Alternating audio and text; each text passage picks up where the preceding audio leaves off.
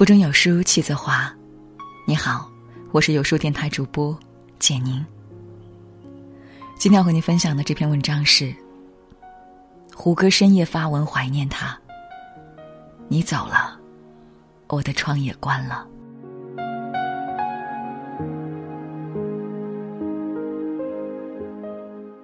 最近，胡歌的好友向媒体透露，胡歌妈妈已经于三月底因乳腺癌不幸去世，引发了众网友的关注。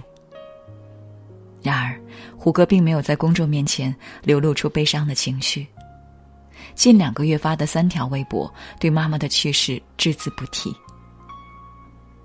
直到前几天凌晨，胡歌转发了一条微博，配文称：“献给一位远方的女士。”并附上了一张自己婴儿时期和母亲的合照。微博上有很多网友指责胡歌冷血无情，然而我并不这么认为。至亲离去的悲伤，往往并不是如潮水般涌来。你以为已经坦然接受了他的离去，生活一如旧时，就像他依旧没有离开。直到你看见他的卧室里安静折叠在床上的被子，看见冰箱里他还没来得及做给你吃的饭菜，家中的味道与回忆一起在耳边提醒你，他已经不在了。那种忽然袭来的悲痛与孤独，足以瞬间将人淹没。我不知道那天凌晨发生了什么，但我知道，那一刻。胡歌一定想到了妈妈。那条微博虽然只有短短九个字，却道尽了他对妈妈的追恋。其实，胡妈妈在胡歌六岁时就被确诊为乳腺癌。此后三十年的时间里，一直在与癌症抗争。但胡妈妈面对疾病所表现出来的无畏与坦然，影响了胡歌的一生。那时。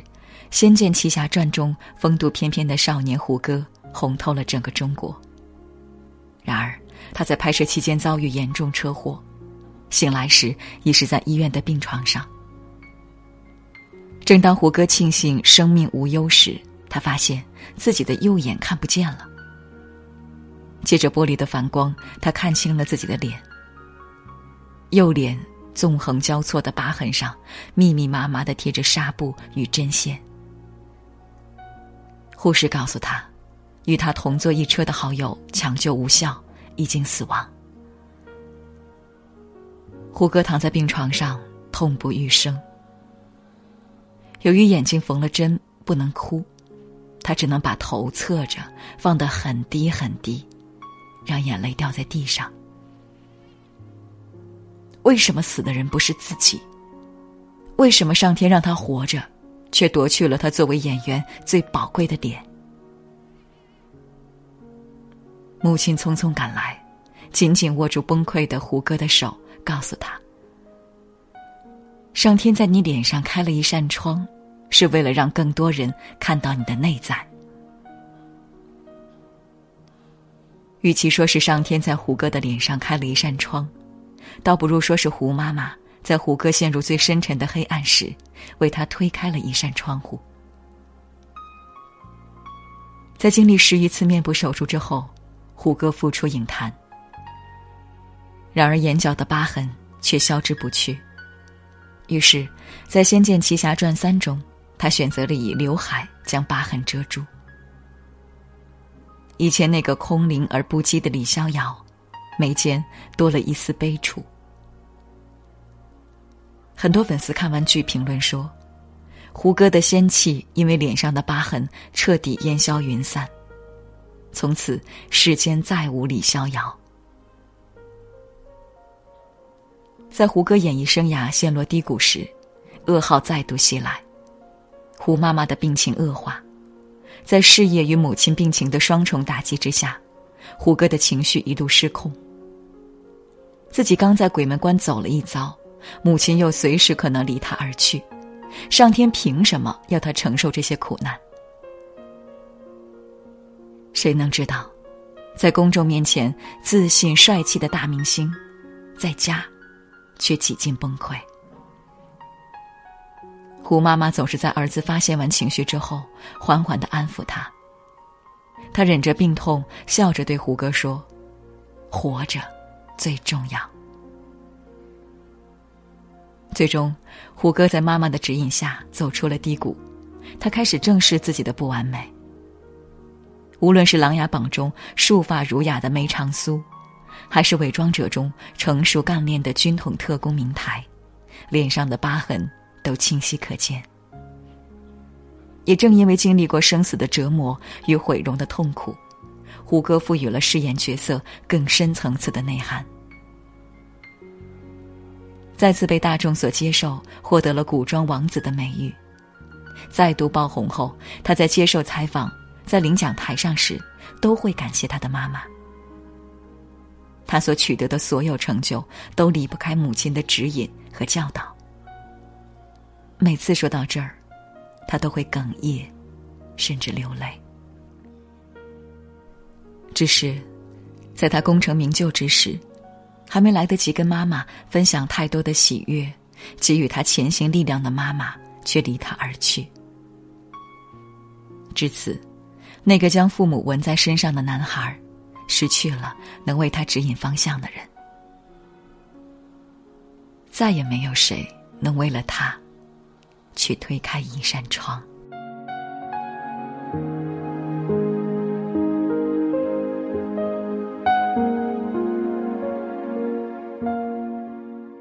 曾经火遍大江南北的费玉清，心中始终有一个遗憾。二零一七年的时候，费玉清正在录制东方卫视的一档节目，却得知父亲即将离开人世的消息。接到电话的那一刻，费玉清感觉天都要塌了。他焦急万分，想要回去见父亲最后一面。次日，父亲离世。那一晚，他坐在椅子上半宿，最后流着泪，发布了一封亲笔信。可想而知，当他忍受着失去至亲之痛，写下“身为艺人，没有在人前悲伤的权利”时，内心是何等煎熬与愧疚。没能见到父亲最后一面，将成为他永远挥之不去的心病。网友们得知这一消息后，十分动容，纷纷在费玉清微博下留言支持，赞他是一名优秀的艺术家。然而，父亲的死对费玉清触动很大。最终，在二零一九年的巡回演唱会结束之后，费玉清向各界宣布，正式退出演艺圈。他在亲笔信中写道：“这些年忽略了身边的风景，当我的父母都离我而去，没有他们的关注和分享，绚丽的舞台让我感到更加孤独。我决定离开舞台，以过一些云淡风轻的日子。父母健在时，死亡是很抽象的东西。”因此，费玉清一直大步向前，以至于忘记欣赏沿途的风景。父亲离世后，他清晰的望到了生命的尽头。至此，他才知道，生命其实很短暂。所以，纵使舍不得这个舞台，费玉清也不得不停下脚步，去细细品味剩下的人生。父母是我们与死神之间的一堵墙，请千万珍惜他们，因为这堵墙一旦倒下，我们将直面死亡。写这篇文章的时候，我在想，如果有一天父母离我而去，我该怎么办？光是想一想，就会觉得心里某一处地方揪起来的疼。小时候，我认为死亡仅仅是一个人睡了一觉，还有再醒来的那一天。到现在，我还记得在爷爷的葬礼上，我看着一众悲伤落泪的长辈，不懂他们为什么会突然哭鼻子。于是我问妈妈：“爷爷为什么躺在那里一动不动？”妈妈回答我：“爷爷只是睡着了，这一觉可能会很长。等到我已经可以思考死亡与别离的问题时，才发现，父母正在以惊人的速度老去。父亲的背影已经有点佝偻，白头发一根接一根的冒了出来。母亲跟我絮絮叨叨的时候，也总是忘记上一句说了什么。随着我的成熟，他们也在一步步逼近死亡。我的大学同学是一位南方姑娘，毕业后她与男友结婚，双双留在了北京。她无数次在与我微信时痛哭失声，告诉我她想回家。然而，她已为人妻，为人母，只能在逢年过节时才能带着老公、儿子回家探望父母。六年前，她的父亲离世。两个月前，母亲又离他而去，我受邀参加了追悼会。在母亲的葬礼上，他显得很平静，只是默默的看着母亲的遗像，一句话也不说。只是在深夜时，我看见了他发的朋友圈。从此，我再也没有了家。我鼻子发酸。隔着屏幕，我也能感受到他那深深的痛苦与无奈。短短数字，看似平静，其中的悔恨与悲楚难以跟旁人诉说。从此，不会再有人从灯火明亮的房间里出来迎接他，跟他说：“饭已经煮好了，快进来吃饭。”从此。逢年过节，也不会再有人小心翼翼将家乡的土特产用大大小小的瓶瓶罐罐装着，一层又一层的塑料袋包裹着，嘱咐他在北京一定要吃好穿好。双亲死后，他成了成年孤儿，哪怕家乡亲朋好友无数，却举目无亲。我们并不是为父母而活，但只要父母尚在，家就还在。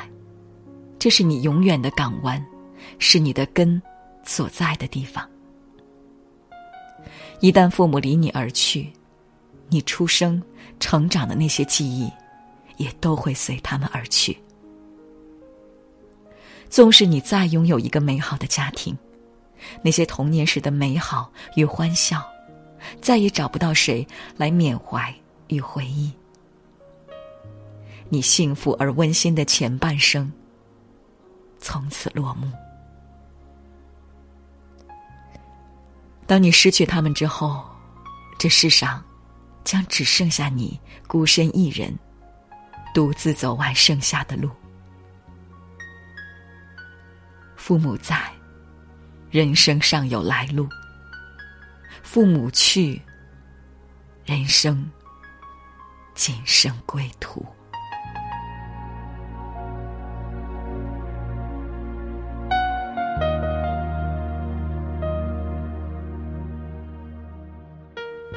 在这个碎片化的时代，你有多久没读完一本书了？长按扫描文末二维码，在有书公众号菜单免费领取五十二本好书，每天有主播读给你听。我是主播简宁，在中朝边境为你送去问候。